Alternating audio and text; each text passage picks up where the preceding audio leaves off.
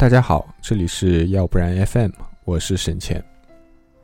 我们这一期的话题呢，可能会有一些沉重，因为我们会谈到生与死。人类呢，从来都是特别善于双标的生物，他们口口声声说着要珍爱生命，要保护小动物，但是转身，他们就能夹起一块毛肚，放进滚烫的红油里。亦或者，他们会在寂静无人的夜晚，打开外卖应用，点上成吨的麻辣兔头。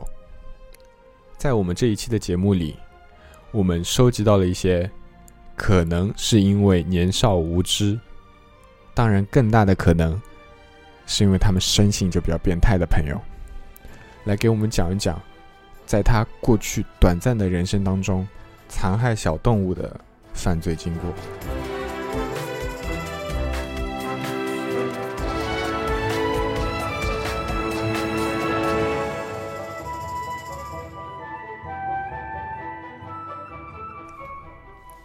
你好，我是沈倩。刚才说的一大堆的变不变态？没错，我骂我自己。嗯，但是其实我故事还挺多的，因为从小其实我是一个。呃，比较喜欢小动物的人，所以我在街上面，如果看到我经济范围之内我可以购买的小动物的话，我往往都会去买。呃，比方说有一次我在世纪公园的时候，去世纪公园，让我看到一个大叔拎了一大堆有仓鼠啊，有兔子啊，还有乌龟，我能买的就是五块钱一个的乌龟。然后当时我就买了一个乌龟回家。那乌龟呢，在家我我家一直都过得好好的，不知道为什么。我后面看到别人家的乌龟都养大了，但是我那只乌龟养了整整半年，它都一星半点都没有长大，有可能是我给它吃的太少。对，呃呃，主要的经历呢还是在冬天的时候，因为众所周知啊，嗯，乌龟是要需要冬眠的，但是我当时是不知道，因为我那时候岁数小，然后。他就不吃饭，他就趴在那边啥都不动，动都不动。然后我就当时很着急，然后我想肯定是因为天冷的缘故，然后他不肯动嘛，对吧？那我想冷怎么办呢？给他热水嘛，对吧？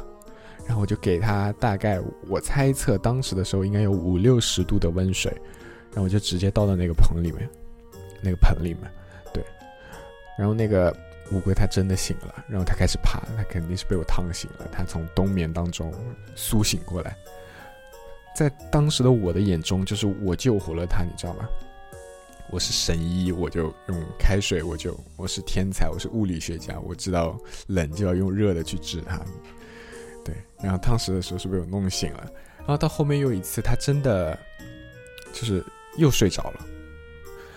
然后我想，那我上次的办法再试一遍，结果把水越加越热，越加越热，到后面我怀疑到我是不是都加了开水，反正。我的乌龟就再也没有醒过来。嗯，我我都没有来得及给它取名字，它就死了。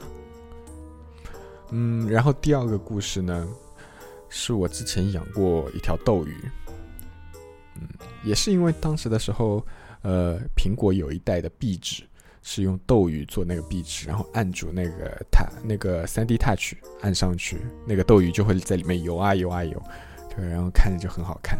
那我想，我要买条斗鱼，正好网上一看呢，这斗鱼很便宜，又是我可以买的。但是当时的时候，我已经工作两年了，所以我那时候应该已经是懂事了。我确实我对我的鱼还挺好的，我给他买了，呃呃，因为我每天上班嘛，上班划水，然后经常会给鱼换水啊，什么上班的时候用上班时间啊，就给鱼换水、喂食，还有逗它玩儿，你说怎么？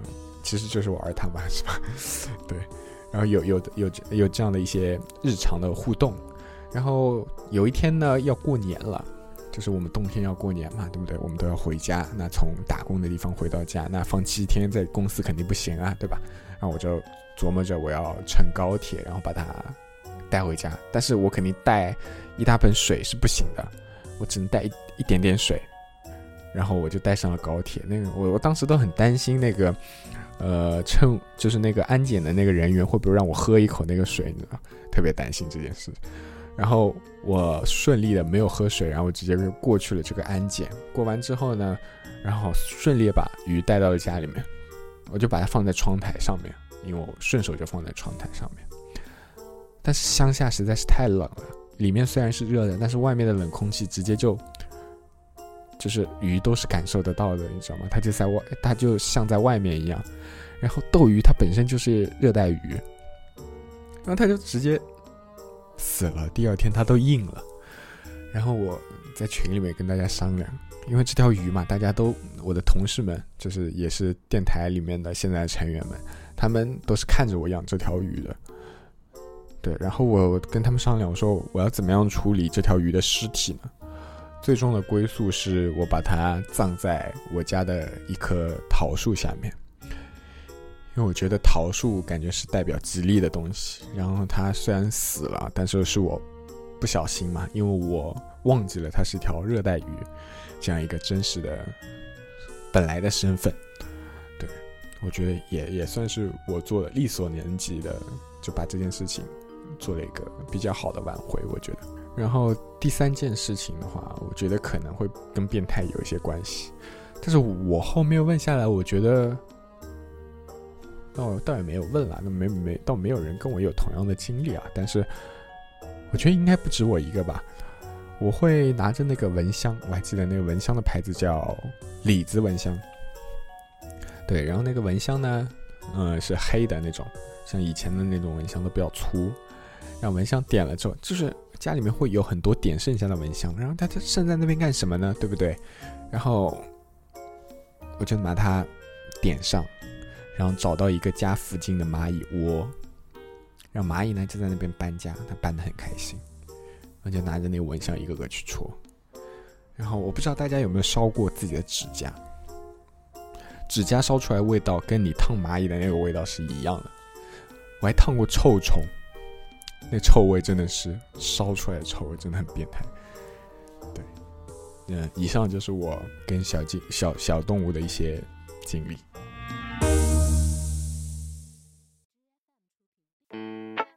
小时候脑子里好像对生和死没有太大的概念，然后一不小心就变成了一个没有感情的杀手吧。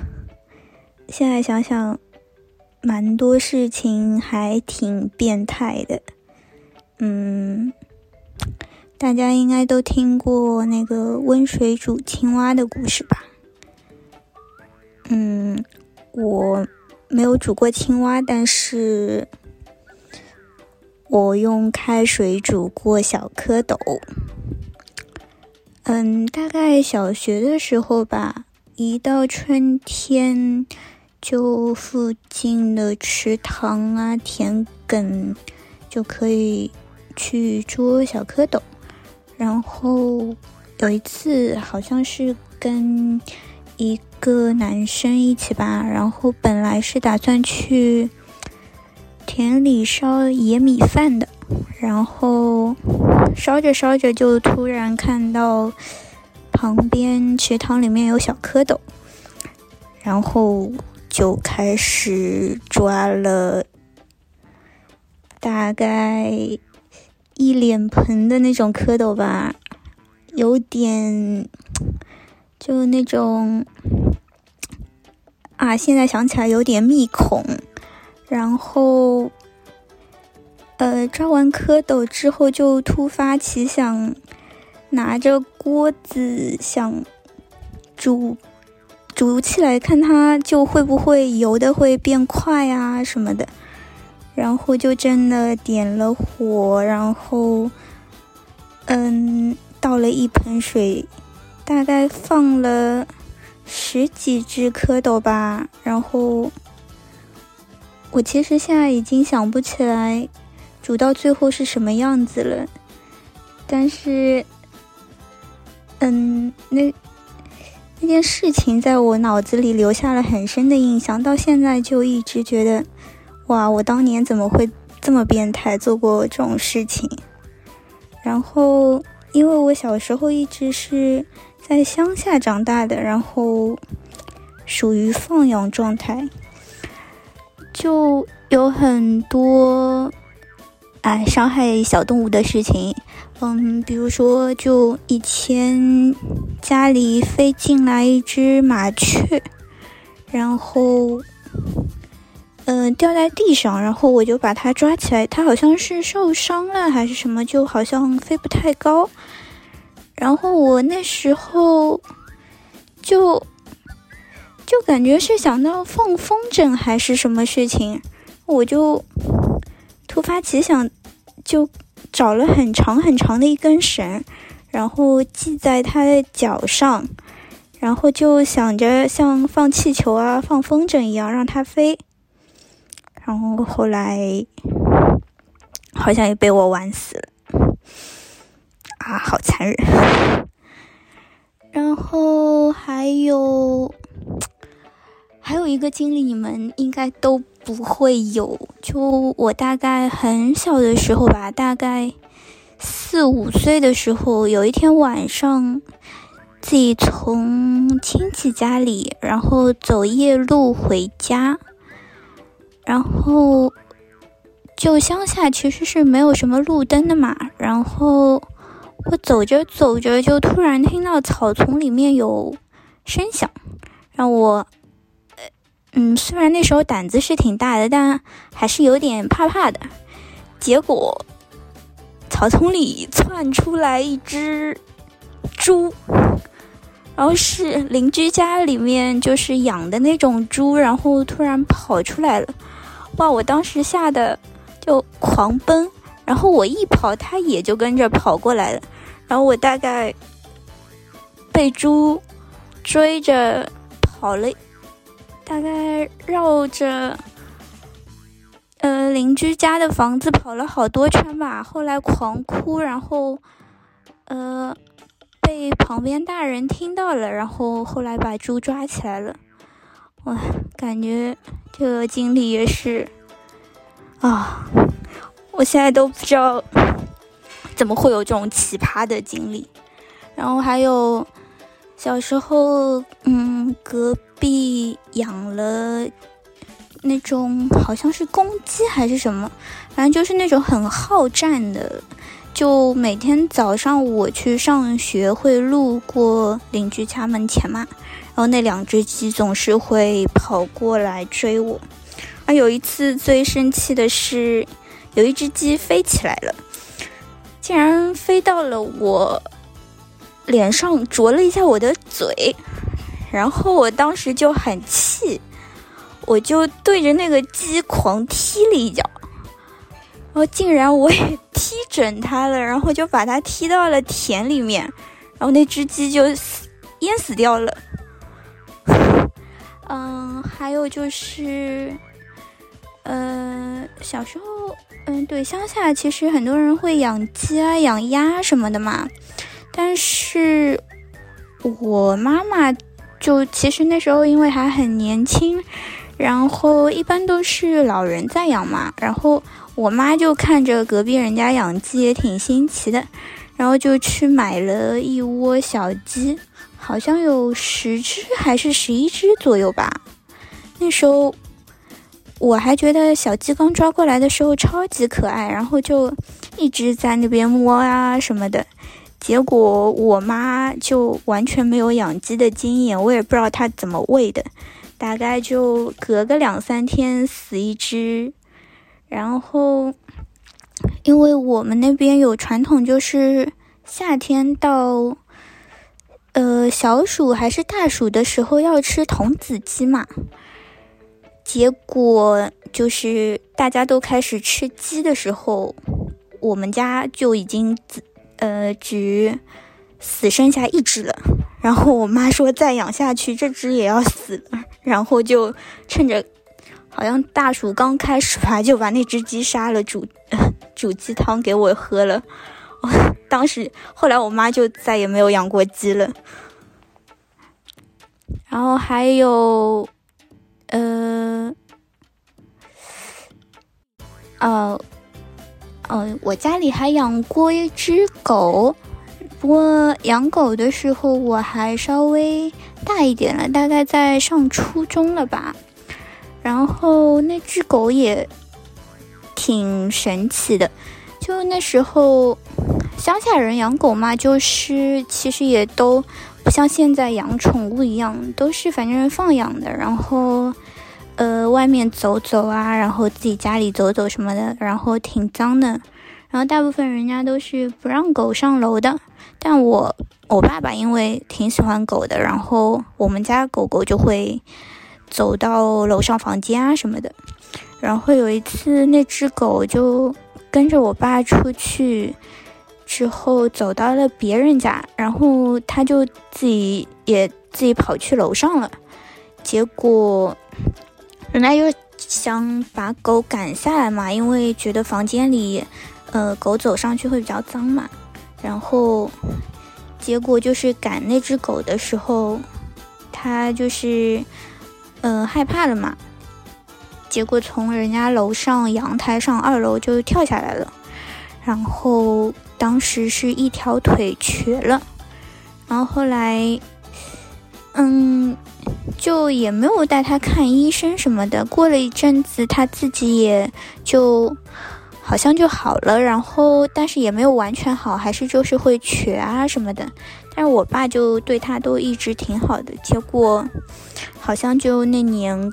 嗯，那时候养了应该有两两年吧，然后大概就那年过年的时候，因为他们就过年很多人家不是会吃狗肉嘛，然后有人就会来乡下，就是放毒药啊什么的，然后我们家狗狗就大概走出去的时候吃了药，然后就死了吧，然后。嗯，那时候，嗯，我回家发现狗狗走了的时候就很伤心。然后那次大概是我第一次为，嗯，一个死掉的小动物哭吧。嗯，然后这之后我家里再也没有养过什么宠物啊什么的。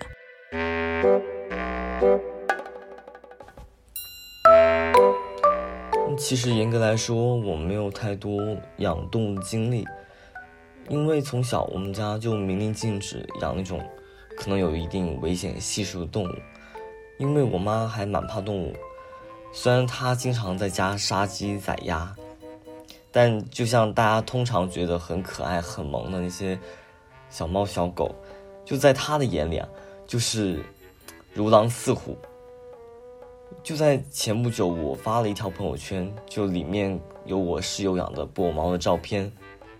我妈就立马给我发了微信，就问我哪来的猫，然后还特意嘱咐我千万千万不要去摸它，不要去碰它，因为在她的观念里，它们随时可能会咬人，就感觉特别危险。那但但是呢，就偏偏有一种动物是我妈又恐惧，但是。又没有办法去限制它们的，可能你们也能猜得到，其实就是老鼠。我们家其实很干净，因为我妈是个家庭主妇，就每天她都会把家里打扫得很干净，一尘不染。但就是不知道，就为什么那段时间老鼠就会隔三差五光顾我们家。那为了对付这些老鼠，我们就几乎全家出动。绞尽脑汁，就试了各种各样的办法，就用了老鼠夹，也撒了老鼠药，但就是不好使。就后来也不知道谁出了一个主意，就我估计是我爸，那当时就决定说，就利用我家的客厅的格局，来给老鼠布下陷阱，布下天罗地网。先说下我们家的客厅吧。就其实客厅很小，我们的电视机是放在那个墙角那块的，那那个电视柜呢，就沿着墙角的两个直角边，就分成三个三段，然后就柜子 A 和柜子 C 就分别就靠在两个墙的直角边上，那柜子 B 就夹在那个直角里面，上面就是放电视。那说回到我们是怎么给这个老鼠布这个陷阱？我们其实特意让那个柜子和墙面留出了一个大概一个拳头大小的空隙，就让老鼠刚好能钻进去。那我晚上就会在客厅去做作业，因为我们的厨房和客厅是连着的，就能听见那个厨房就突然会有那种悉悉嗦嗦的声音，然后就看见一坨黑色东西，就非常迅速的从厨房和客厅连着的那个墙角经过，一下子就钻进那个电视柜后面了。那这个时候我就。回头小声的跟我爸和我妈通风报信，然后我妈这个时候就赶紧回房间躲着了，我和我爸就就悄咪咪的走到那个电视柜的两头，我们就一人一边，然后把那个两个在直角边的那个电视柜推推到墙边，然后这就不是把它的入口和出口都给封上了吗？那接下来，嗯。就是瓮中捉鳖，非常惨绝人寰的一幕。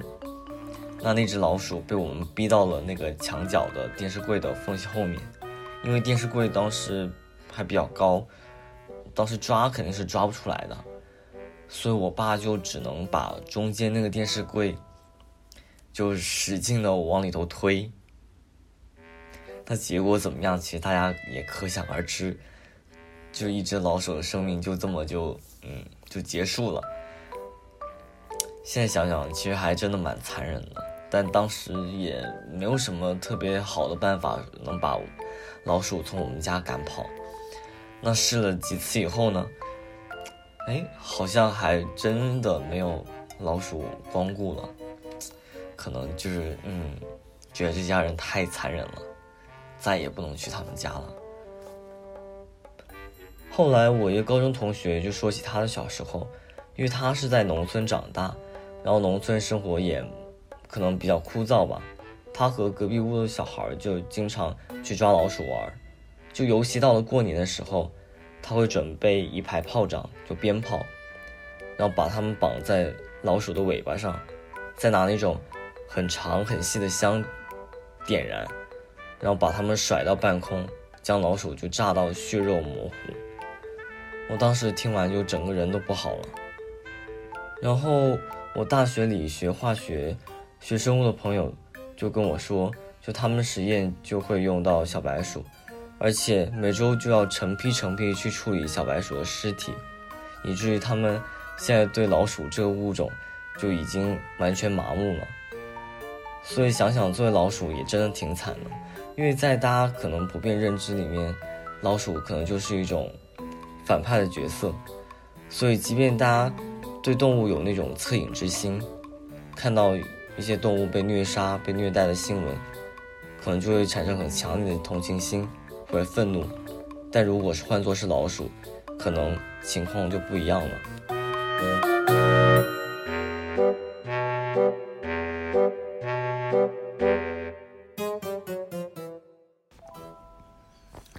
趁着儿子睡着了，我来讲一个斗鱼的故事。事情大概发生在三三年前吧，嗯，二零一六年差不多的样子，就是 iPhone 六 S 的那年吧，大概是个夏天，然后去买了一条斗鱼那种生态缸的那种套装。因为当时的那个 iPhone 六 S 的那个时候比较流行那种斗鱼那种好看的那种蓝色的一条，然后我就买了类似的一条蓝色的套装。呃，斗鱼嘛，应该算是比较好养的热带鱼类吧，然后看上去还挺好看的，然后就买了。一开始养起来这个东西真的是还挺好养的，就每天。换一下水啊，然后定期投喂一下，也不会很容呃很需要维护吧，还算比较好养。然后关键是这个生态缸里面还有水草啊什么的，可以提供斗鱼的氧气。然后你基本上不太需要管，只要定时给它稍微投点食就可以了。但是呢。你忽略了一件事情，因为我忽略了一件事情，就是那个斗鱼其实它是算一个热带的那种鱼类嘛。虽然说现在能耐寒，但是也不至于非常冷的时候，它还可以没有保温保温系统的情况下，它还能生存。所以说，嗯，天气夏天的时候它都还状态良好，到那个冬天的时候，包括那个水草啊，已经。没有热量，它就不不太给力了，然后就开始萎缩啊，开始腐烂啊，然后，嗯，缸内的那种氧气啊也开始不是那么足了吧？然后斗鱼因为需要更多的氧气去呼吸，然后那个时候也没有那种循环的系统，所以说它呢就可能就从那个缸里面自己跳到外面来了，就是因为缸里的那个氧气已经不足了嘛，所以说它经常会，呃，浮到水面来。或者甚至从里面跳出来这种样子，这还不是最惨的。就是有一次我回家的时候，已经看到扫地机器人把它给拖行了，拖行到干掉，就是这样子。就看到它从鱼缸里面泡跳出来的那种轨迹，然后被扫扫地机器人带到，然后就拖行了好久，导致它整个还好，它没有完全没有完全的那个分尸吧。他说他只能说他还是个。就比较干了的鱼的形状，有可能还没有拖行到很长时间，那扫地机器人就把它带出来了，就是这样子。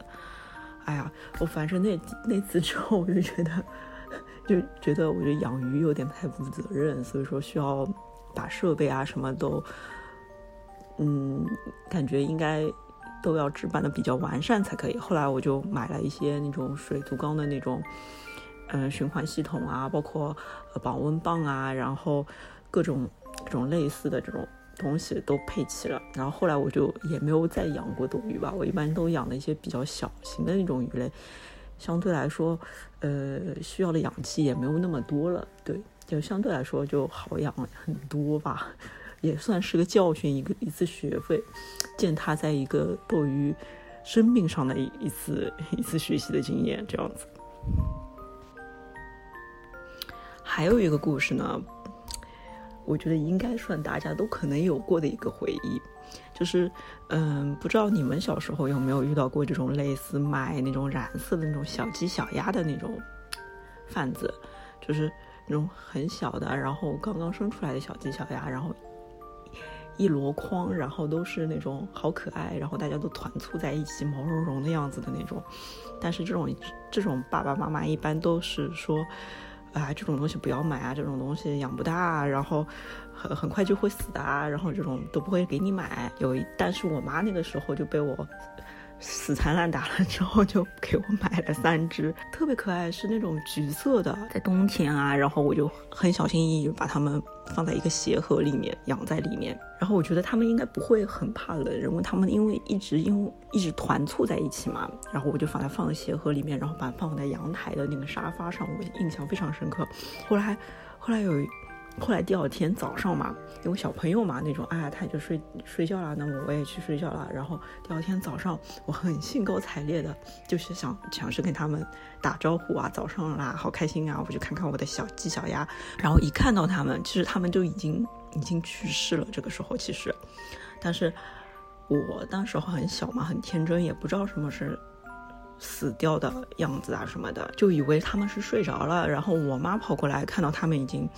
已经去世了嘛？然后我跟我妈说，就是说，她说我我说那个小鸭子们已经睡着了，你轻一点，不要不要吵。我妈还很很很配合我说，哦，那我们去拿点那种棉花的东西给它盖一下。然后我还很认真的，然后去拿那种棉花给他们盖铺好，铺在那个鞋盒，把它们铺满了。铺满之后呢，再把那个盖子。盖子稍微掩一掩，后来不知道多少时间，我妈才跟我说，那个就是他们其实是死掉了。那个时候我知道的时候还很很伤心，很伤心。反正这个这个经验以后我就再也不敢去买这种小鸡小鸭，而且小朋友想买的时候，我每次都会强烈的阻止他，跟他们说这个东西养不活，第二天他们就会死掉什么的。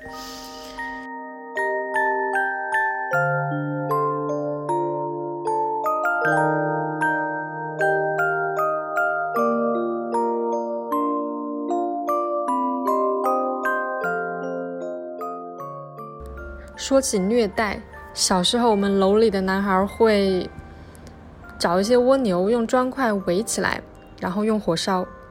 我至今也不明白这个有点残忍的游戏乐趣在哪里。我当时的邻居也是这个这群小男孩当中的一员，但他倒是也有喜欢小动物的一面。当时很流行养那个小鸭子，他也买了一只。有一次，为了带他的小鸭子玩，他在厨房蓄水，大概蓄到可能三厘米那么高，然后让小鸭子在里面游泳。后来因为这个事情，他也没少挨打。当时我还养了一只兔子，加上我表妹的乌龟还是什么小动物，我们有时候会把三个小动物一起放到顶楼去赛跑，当然没有一只跑的是直线。但是好日子没过多久，有一天我的兔子生病了。上午喂完了青菜，下午它突然瘫在笼子里。当时我特别着急，我爸妈说他们有一个兽医朋友，要不我可以拿去给他们看一下。于是我当时就拿一个塑料袋装着我的兔子，咚咚咚跑到了对面的楼，敲开了这位兽医的门。他走出来，站在楼道里。扒开我的塑料袋看了一眼，隔着大概半个手臂的距离吧，说：“你这个没救了，大概还剩半个小时吧。”我当时保持端着兔子的姿势，在楼道里就开始大声哭起来。除了伤心，好像还有一些着急和愤怒，因为我感觉到一种来自大人世界的蔑视，那就是对他而言。这只兔子和他见过的所有兔子都没有任何的区别，他只需要远远看一眼，就可以轻易宣告它的死亡，甚至连抢救的念头根本都不需要冒一下。但对于当时的我来说，它就是一条生命，是一个伙伴，没有什么人和兔子的区别，而我也不知道怎么才能传达给他这样的心情。现在我也到了当大人的年纪，再回头看，觉得这位兽医也不过是做了他分内的事情。毕竟，对于一个突然上门的小朋友，他也没有任何义务来做什么生命教育。如果有下辈子，我会希望做一名兽医，比他好一点的那种。